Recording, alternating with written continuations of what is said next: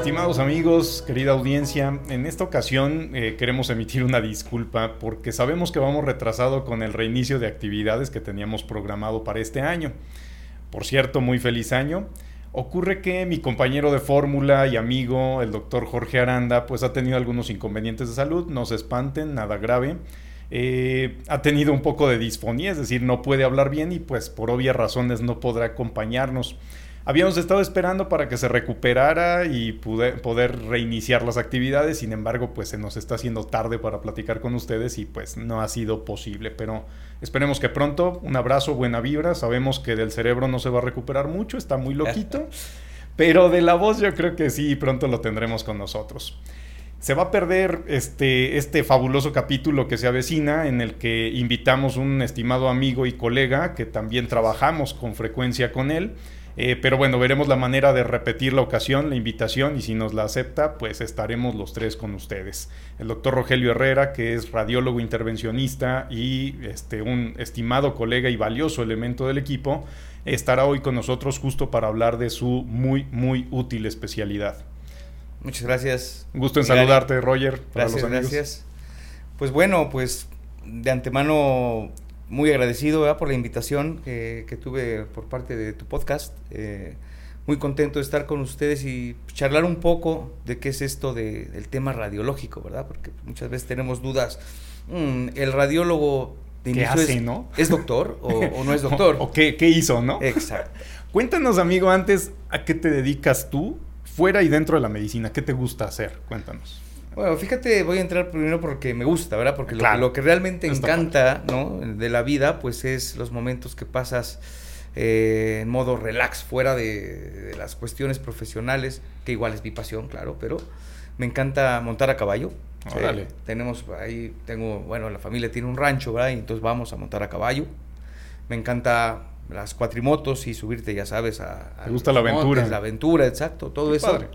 Creo que eso es mi, mi uno de, hobby. de mi hobby más cada fin de semana que puedo. Fuga, viajar, me encanta viajar también, a, donde se pueda, ¿verdad? Eh, la, la, excusa son los congresos muchas veces para, para viajar y conocer. No reveles el secreto. Eso algunos, algunos, no, yo bueno, todo el tiempo es profesional.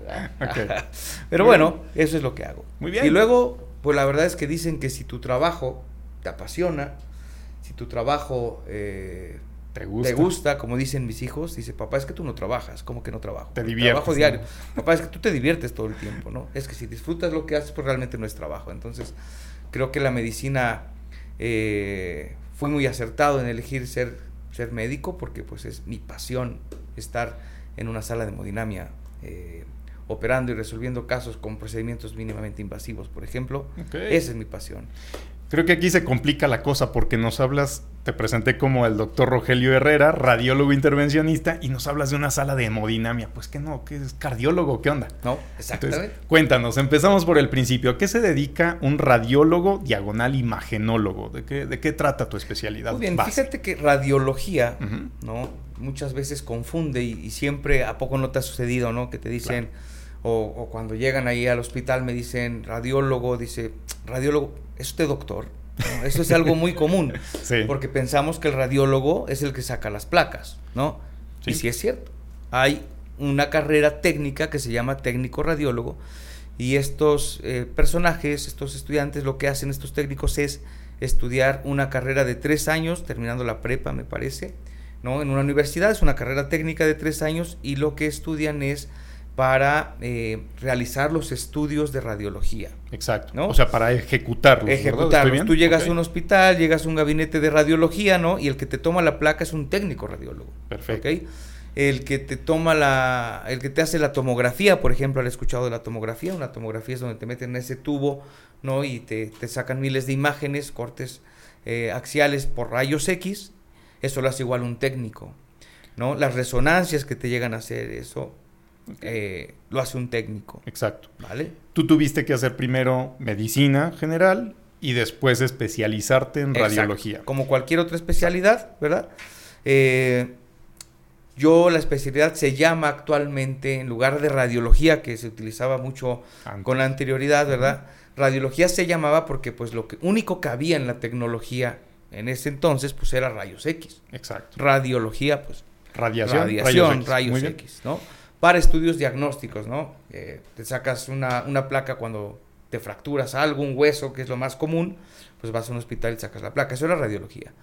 Pero en la actualidad, eh, con los avances de la ciencia, la tecnología, lo que hemos hecho ahora es resonancias, tomografías, eh, ultrasonidos. Entonces agregan una serie de em, herramientas de imagen para hacer diagnósticos, por lo tanto eh, todo en base de la imagen, ¿verdad? Ultrasonido, tomografía, resonancia, y por lo tanto, pues ya se llama la especialidad imagenología diagnóstica y terapéutica. Exacto, o sea, ya no solamente son rayos X, es resonancia que implica otro tipo de energía, es ultrasonido que es otro tipo de energía, pero para obtener imágenes. Imágenes en apoyo diagnóstico. Diagnóstico. Y entonces es una especialidad como todas, tienes que hacer un examen nacional de residencias médicas, bla, bla, bla como para ser internista, como para ser cirujano, como para ser pediatra, como para ser un internista, oncólogo, etcétera. Todo eso, pues se requiere de este examen para hacer esta especialidad de imagenología, que realmente es muy socorrida porque pues habemos pocos radiólogos, ¿no? Entonces, imagenólogos en, en el país y que yo creo que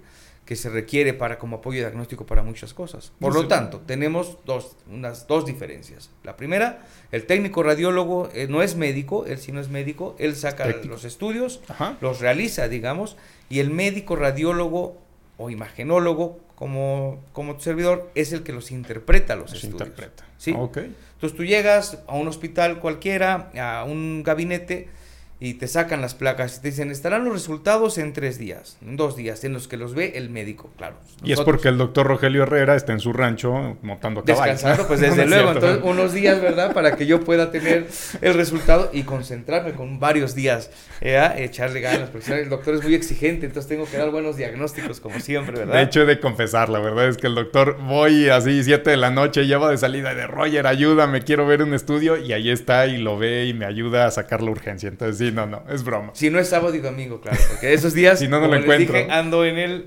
rancho. rancho. Muy bien. Bueno, pues sí, Roger, entonces es muy importante. Tú te encargas de, el radiólogo, imagenólogo se encarga de interpretar las imágenes para ayudarnos a obtener un diagnóstico y con ello poder dar un tratamiento. El técnico es parte del equipo de imagenología que nos permite obtener las placas, obtener los estudios con mayor eficiencia y que tú te enfoques no en obtenerlos, sino en interpretarlos. ¿Vamos por ahí? Es correcto. Perfecto.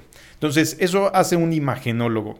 Pero ahora viene la otra complicación. Tienes una alta especialidad que implicó el, eh, la intervención, es decir, imagenología o radiología intervencionista. ¿Esto qué diferencia tiene con un radiólogo eh, convencional? O general, mejor dicho. Comentas esto de las subespecialidades en imagenología, eh, puesto que es conveniente conocer que en imagenología eh, es tan vasta la especialidad, es tan compleja, ¿no? Porque un imagenólogo, un radiólogo, voy a decirlo para más fácil, eh, como cuando tú llegas conmigo, ¿verdad? A darte un diagnóstico, tiene que saber de oncología, tiene que saber de medicina interna, tiene que saber de enfermedades de cirugía, pediatría, ortopedia, etcétera. Todo. Entonces, cuando llegan los especialistas a preguntarnos, doctor, ¿lo opero o no lo opero? ¿Es cáncer o no es cáncer? ¿Qué sé yo? No. Tienes que saber eh, pues de tú a tú con los especialistas para poder discutir el caso siempre, ¿no? Entonces es muy compleja. Por lo tanto, la imagenología o la radiología, como muchas otras especialidades, ya tiene algo que se llama subespecialidades. O más que sub, porque yo cuando escucho o platicaba yo con gente que no es médico, y yo le preguntaba, oye, ¿qué entiendes por subespecialidad? No, pues algo por debajo de la, especialidad, Menos. Pues no, es al revés, ¿no? Sí, te especializas más en algo. Especialistas más en algo, entonces tendría que ser superespecialidad. Pero no, bueno, aquí en medicina se conocen como subespecialidades. Por tanto, la radiología, como es tan vasta y tan compleja, pues ya se ha dividido en sus ramas también. Entonces tenemos, eh, han escuchado mucho con esto del cáncer de mama que se pone eh, muy en boga en noviembre, ¿verdad? Que es el mes pues en está octubre, en octubre. En octubre, perdón, en octubre, ando perdido, es eh, la subespecialidad en imagen mamaria intervención. Son médicos radiólogos con eh, esta alta especialidad que se encargan de problemas exclusivos de la mama para detección de cáncer, etcétera, se hacen biopsias, se hacen algunas cositas por ahí. Hay otra alta especialidad en resonancia magnética para estudios sofisticados de esto que no muchos centros pues o en su, en su entrenamiento, pues como es algo nuevo, ¿verdad? No, no cubren esta área de resonancia magnética. Hay otra alta especialidad en, tomografía, por ejemplo, de cuerpo entero, etcétera, y así. En tórax, en abdomen, ¿no? Por ahí tórax, abdomen, músculo esquelético, que es, es, un área que pues, realmente, pues sí, y que no puedes abarcar todo tampoco, ¿no? Pero, pues bueno, tratamos de ser unos radiólogos completos que podamos eh, integrar todas estas técnicas de imagen y siempre serás más experto en algo, ¿no? Claro. Y bueno, tu servidor, pues sí, en efecto, yo, yo tengo la alta especialidad, la subespecialidad en radiología, se llama vascular intervencionista. Ok. ¿Qué es esto? Ya lo complicaste más todavía. ¿Verdad? bueno, pues esto, esto surge Ah, hace, pues es una especialidad, subespecialidad, eh, algo reciente, ¿no? Que pues la verdad en primer mundo pues ya tiene mucho más eh, tiempo, ¿no? Y que en México pues poco a poco hemos ido ahí eh, pues, tratando de, abriendo camino, tratando de instalarla porque pues es una, ¿qué te puedo decir? Es una super especialidad para mí, por eso me dedico a ello, que nos ayuda mucho para diferentes circunstancias, diferentes... Eh, eh, pues sí, trastornos, patologías, eh, que requieren procedimientos de cirugía mínimamente invasiva. Todo esto lo hacemos guiado por imagen. Es decir, no necesitas abrir un paciente, hacer una cirugía completa, grande, para poder saber qué hay dentro. Y poder saber, no me refiero a ya verlo por imagen, sino obtener quizá alguna muestra, algún pedacito, biopsia, le decimos en medicina, lo hemos tratado antes en esto en capítulos anteriores, pero entonces puedes obtener eh, material de una lesión, estudiar a un paciente de cerca o incluso remediar algunos problemas mínimamente invasivo y guiado por imagen. ¿Estoy bien? Sí, correcto. Ok. Creo que voy a clasificar un poquito mejor. Por favor. Este tema de radiología intervencionista como lo aprendimos, ¿no? Como creo que, es, es, fácil transmitirlo porque, pues, si bien eh, el público que no es médico, ¿verdad? no entiende esto, o, nunca lo había escuchado esto de, de, inicio, pues hoy hay colegas que tampoco tienen mucha idea de qué hace un radiólogo intervencionista. Bueno, si yo, siendo esto algo, una especialidad rara, ¿no? O muy nueva, etcétera, eh, pues yo también no sé lo que hace, los alcances que tiene un oncólogo clínico, los alcances que tiene un ginecólogo, o sea, sé que las cosas básicas, pero ya con tanta, tanto avance en la medicina y en la tecnología muchas veces nos quedamos limitados en saber qué hace el otro especialista. Por eso creo que esto es fantástico, el que podamos difundir, enterarnos, interactuar entre, entre especialidades para saber los alcances que podemos tener ya ahora con esta tecnología en medicina. Y es que mi especialidad va mucho de la de mano en mano de la tecnología. Yo sin la tecnología, sin los ingenieros biomédicos, que esto me enseñó mi maestro español, por cierto, yo me formé en, en España, ¿no? Y con un personaje increíble, líder de opinión, ¿cómo se llama esto? Líder de opinión mundial, ¿no? Esto, eh, en el que, pues la verdad es que fantástico él siempre dice, nosotros no seríamos nada sin los ingenieros biomédicos, por ejemplo, con esto de la tecnología, porque gracias a ellos, gracias a los que inventan esta, estas cosas, nosotros podemos hacer procedimientos fantásticos como esto de la radiología intervencionista. Y bueno, en términos generales, la radiología intervencionista la vamos a dividir en dos, en procedimientos vasculares y en procedimientos no vasculares. Eh, yo digo que nosotros somos desde el punto de vista vascular y, en otras cosas como los fontaneros, ¿no?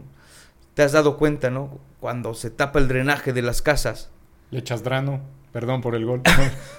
no, está llena de cosas de mucho tiempo. Claro. Y llegan ya los del agua, ¿verdad? A tratar, a tratar de limpiar esto. ¿Y qué hacen? Venden como unas guías, etcétera, para...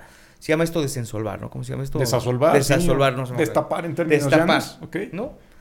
Nosotros lo mismo, ¿no? Entonces, en procedimientos vasculares, por ejemplo, nosotros nos encargamos de, eh, ya sea tapar arterias, lo que se llama embolización, que eso es como... Luego te lo encargo yo. Sí, eso es, y eso es un tema bastante interesante que luego podríamos platicarlo o si nos da tiempo. Sí, sí. Eh, o, destapar. ¿no? Como el caso de hoy que te comentaba, ¿no? Un caso eh, alguien vio la serie del Doctor House, no sé, ¿tú viste Doctor House alguna vez? Sí, sí, sí. ¿No? Que le dio un infarto de la pierna. Exacto. Eso hicimos hoy tenía un coágulo en la pierna y lo que hicimos fue entrar con catéteres y destapar la arteria. Pongamos en contexto a nuestra, en nuestra audiencia, si me lo permite, si es vascular se refiere a vasos sanguíneos, ¿verdad? Arterias o venas. Arterias o venas. Y a veces en estas arterias o venas se pueden ocluir, se pueden tapar por un coágulo, un trombo le llamamos técnicamente, o émbolo si viaja. Y eh, eso ocasiona un infarto, como muy bien lo describes, es decir, que no llegue sangre con todos los nutrientes y oxígeno a los tejidos que debería llegar. Y eso pues ocasiona la muerte de los tejidos, es algo gravísimo. O por el contrario, pues a veces las neoplasias, voy a poner el ejemplo que me encanta a mí, hay tumores que forman sus propios vasos sanguíneos y que para alimentarse los tienen disponibles. Y entonces lo que nos ayudas a hacer tú es identificarlo primero, la parte diagnóstica, y luego ocluirlo, taparlo. Es decir, podemos infartar tumores o podemos desinfartar, por decirlo de algún modo, tejidos para que pueda llegar sangre o no llegar según necesite nuestro paciente. ¿Estoy bien? Correcto. Perfecto. Y como iniciabas eh, con el comentario, que yo dije sala de hemodinamia, pues que eres cardiólogo, o bueno, es que no, no, solo los cardiólogos son hemodinamistas o, o trabajan en una sala de hemodinamia, ¿no? Nosotros desde luego también lo hacemos ahí y nos encargamos del resto del cuerpo, menos el corazón, eso se lo, dejamos, eso se lo dejamos a ellos, pero es el tema vascular. Eh, aparte del tema vascular, también nosotros nos dedicamos a eh, el tema vascular es más complejo, pero bueno, en resumen, eh, podemos hablar de eso, ¿no? Pero del tema no vascular nos vamos a ir, por ejemplo, cuando hay de inicio pues, las biopsias, ¿no? Las biopsias, pues lo que hacemos ahora, como decía, como decías, este Gary, es eh, ya sin abrir, lo que podemos hacer, si detectamos un tumor, por ejemplo, ¿no? En el pulmón. Por una tomografía, digamos. Por una tomografía, que ya hicimos el diagnóstico los imagenólogos, no, se sospecha que pueda ser maligno, van a ver al oncólogo y el oncólogo nos dice, ¿sabes qué? Necesito tejido para saber si es bueno o malo y saber, porque ahí, sí, el experto es él el que define la pauta para hacer el tratamiento, ¿no? Nosotros nos encarga únicamente tomar tejido. ¿Y cómo lo hacemos? Guiado por imágenes. Metemos una aguja muy finita, como de un milímetro, más o menos, cuando mucho, hacia el pulmón, ¿sí? y guiado por tomografía hacemos la biopsia, ¿no? Entonces, esto reduce, bueno, puede ser ahí en el, pulmón, puede ser una biopsia de riñón, hígado, hueso, eh, una masa abdominal, no sé, etcétera. Infinidad de sitios. Infinidades de, esto, con una aguja especial que se llama eh, eh, trucut, así se llama la biopsia, con aguja gruesa o trucut, es lo que, lo que utilizamos para hacer esta, esta toma de muestras que nos solicita aquí el doctor o muchos otros especialistas también lo hacen. Y nos da muchos beneficios, ¿no? De inicio no abres a un paciente que a, lo mejor no requiere que lo abras. Exacto. De inicio. No hay cirugía. No hay cirugía. Segundo, por tanto, como no hay cirugía, pues nos reduce mucho los costos para, para esto. ¿Por qué? Porque disminuimos los tiempos. Bueno, de inicio generalmente es ambulatorio, en caso de que se llegue a necesitar internamiento por alguna otra razón. Es un día. Es un día cuando muchos, o sea, generalmente todo es ambulatorio, ambulatorio. El paciente llega, se lo hace, lo vigilas unas horas y se va a casa. Es correcto, porque una biopsia de pulmón la hacemos ambulatoria, una biopsia de riñón ambulatoria, de hígado ambulatorio, ¿no? Justo así. Y sí, exacto, como dices, un par de horitas lo vigilo, que todo esté en orden y se va a casa. Por un hoyito como de un milímetro o menos, llegamos a donde está la lesión y se va a casa. Siempre me gusta a mí ser muy seguro, ¿verdad? Yo vigilo los laboratorios de sangre. Al final, una biopsia es, imagínense, yo hago un hoyo en mi pared, ¿no? Para, siempre les digo eso a mis pacientes, para que yo pueda reparar este, este orificio que hice en la pared, ¿Qué necesito? Pues los ladrillos primero, que son las plaquetas de nuestra sangre, ¿no? Son los ladrillos. Y para pegar estos ladrillos, pues el cemento, ¿no? ¿Qué es eso? Los tiempos de coagulación. Por eso siempre te pido pues, los laboratorios, ¿verdad? Para que ya vayan con esto y yo ya esté más, seguro, ¿verdad? Y la tomografía y la resonancia, etcétera. Nosotros, eh, los intervencionistas, tenemos nuestra consulta, ¿verdad? En donde vemos, yo siempre veo a los pacientes antes para explicarles en qué consiste, ¿verdad? Y no llegar así sin una idea de, esto que les estoy explicando, en qué consiste la biopsia, claro. ¿No? Y entenderlo, ¿verdad? Para que lleguen más tranquilos y lo podamos hacer, pues como te comento, ¿no? Siempre en forma ambulatoria. Me gustaría poner en contexto histórico lo que ocurría antes de que existiese tu especialidad, es la radiología intervencionista, y es que si necesitábamos una biopsia, muchas veces necesitábamos pedirle al cirujano que entrara quirófano, que invirtieran horas valiosas y escasas de un quirófano para poder tomar una biopsia, que para el cirujano es un procedimiento pequeñito y dejar de hacer otros procedimientos también muy necesarios para otros pacientes. Entonces esto creo que puede desahogar el trabajo en el quirófano para un servicio de salud y tiene ventajas para los pacientes. No tienen que tener una cirugía grande y con más tiempo de recuperación si se puede hacer por intervención. Y la otra es, a mí me parece maravilloso el que sin tener que abrir un paciente tú puedas llegar a través de la piel viendo dónde está la lesión y exactamente tomar la biopsia del tejido que se ve afectado, de la lesión que necesito estudiar, ah. sin que fallemos y estemos tomando tejido normal, ¿verdad? Es importantísimo. Y como bien dices, ese tejido nos permite tomar las mejores decisiones. Y ojo, no es nada en contra de los cirujanos, no es que la cirugía sea mala, pero hay que usar nuestros recursos de manera racional.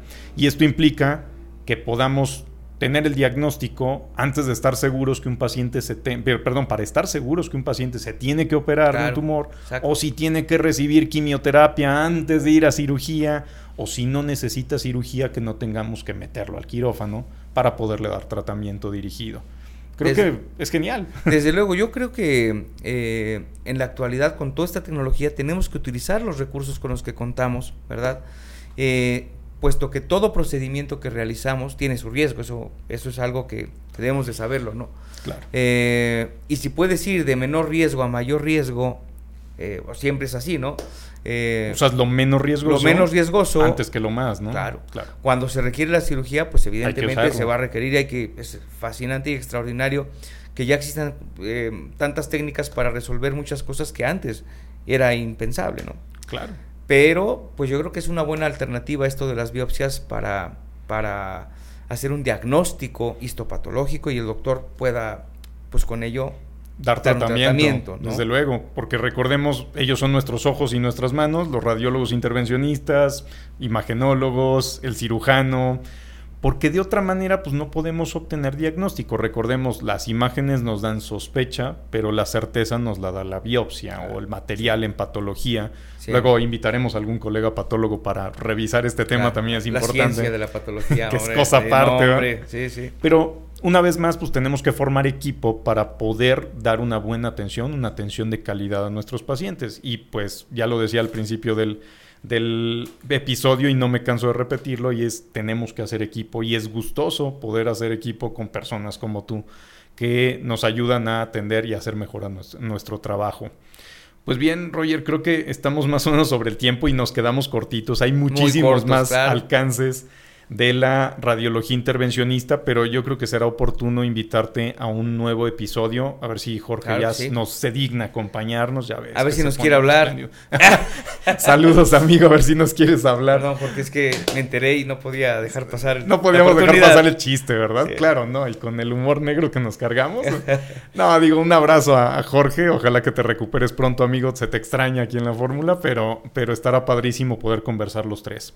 Por último, tenemos una costumbre, este Roger, y es el dar como una conclusión, dos puntos que nos parezcan los importantes, los que los más importantes para que nuestra audiencia se quede con ellos, se los lleve a casa. ¿Qué, qué, propondrías tú que es lo más importante para recordar, aunque no seas médico, de hecho esa es la idea, eh, sobre la radiología intervencionista? Vale, sobre radiología intervencionista, pues que es un médico subespecialista que además de hacer diagnósticos por imagen, eh, aprovecha toda la tecnología que cuenta la imagenología para realizar procedimientos eh, o cirugías mínimamente invasivas eh, para dar algún tratamiento o como es el tema de las biopsias, para hacer un diagnóstico sin abrir. Entonces yo creo que eso es interesante. Y para un segundo eh, podcast, eh, comentar eh, que pues hay otros procedimientos que, son muy socorridos por, por el área de, oncología, muy requeridos, perdón, por el área de, oncología, que ayudan mucho a los pacientes, igual sin abrir y que son pues terapéuticos. Entonces, eso sería como que muy conveniente para, para, para comentarlo, ¿verdad? Porque creo que, que sí es, es, necesario el que sepamos este tipo de cosas. Y tercero, y algo muy importante creo es que a veces tenemos la idea, muchos pacientes me dicen, doctor, si me hago una biopsia, se va a diseminar, el cáncer. ¿Tú qué opinas de eso? que definitivamente no es la mayoría de los casos, justo. Ese fenómeno de siembra que tanto temen nuestros pacientes existe, pero es los menos de los casos. Y tenemos la capacidad para seleccionar a quién no le conviene que hagamos una biopsia, que piquemos, digamos una paciente con cáncer de ovario, con una sola lesión que parece sospechosa, ahí nunca te he presentado uno así, ¿verdad? No, no, ahí no debemos entrar, ahí es terreno del cirujano.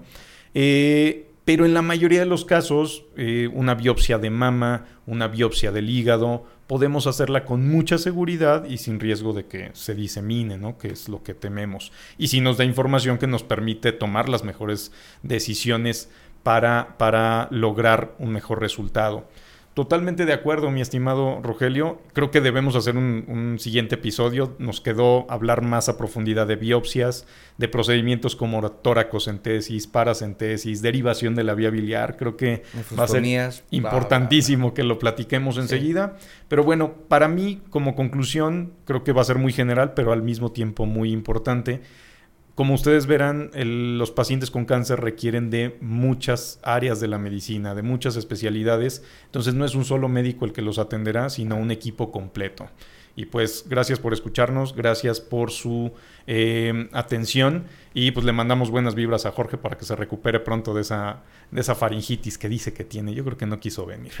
Eh, pues no olviden por favor de darle like, tocar la campanita, dejarnos sus comentarios y si tienen dudas haremos todo lo posible por abordarlos a la brevedad. Un abrazo a todos, feliz comienzo de año.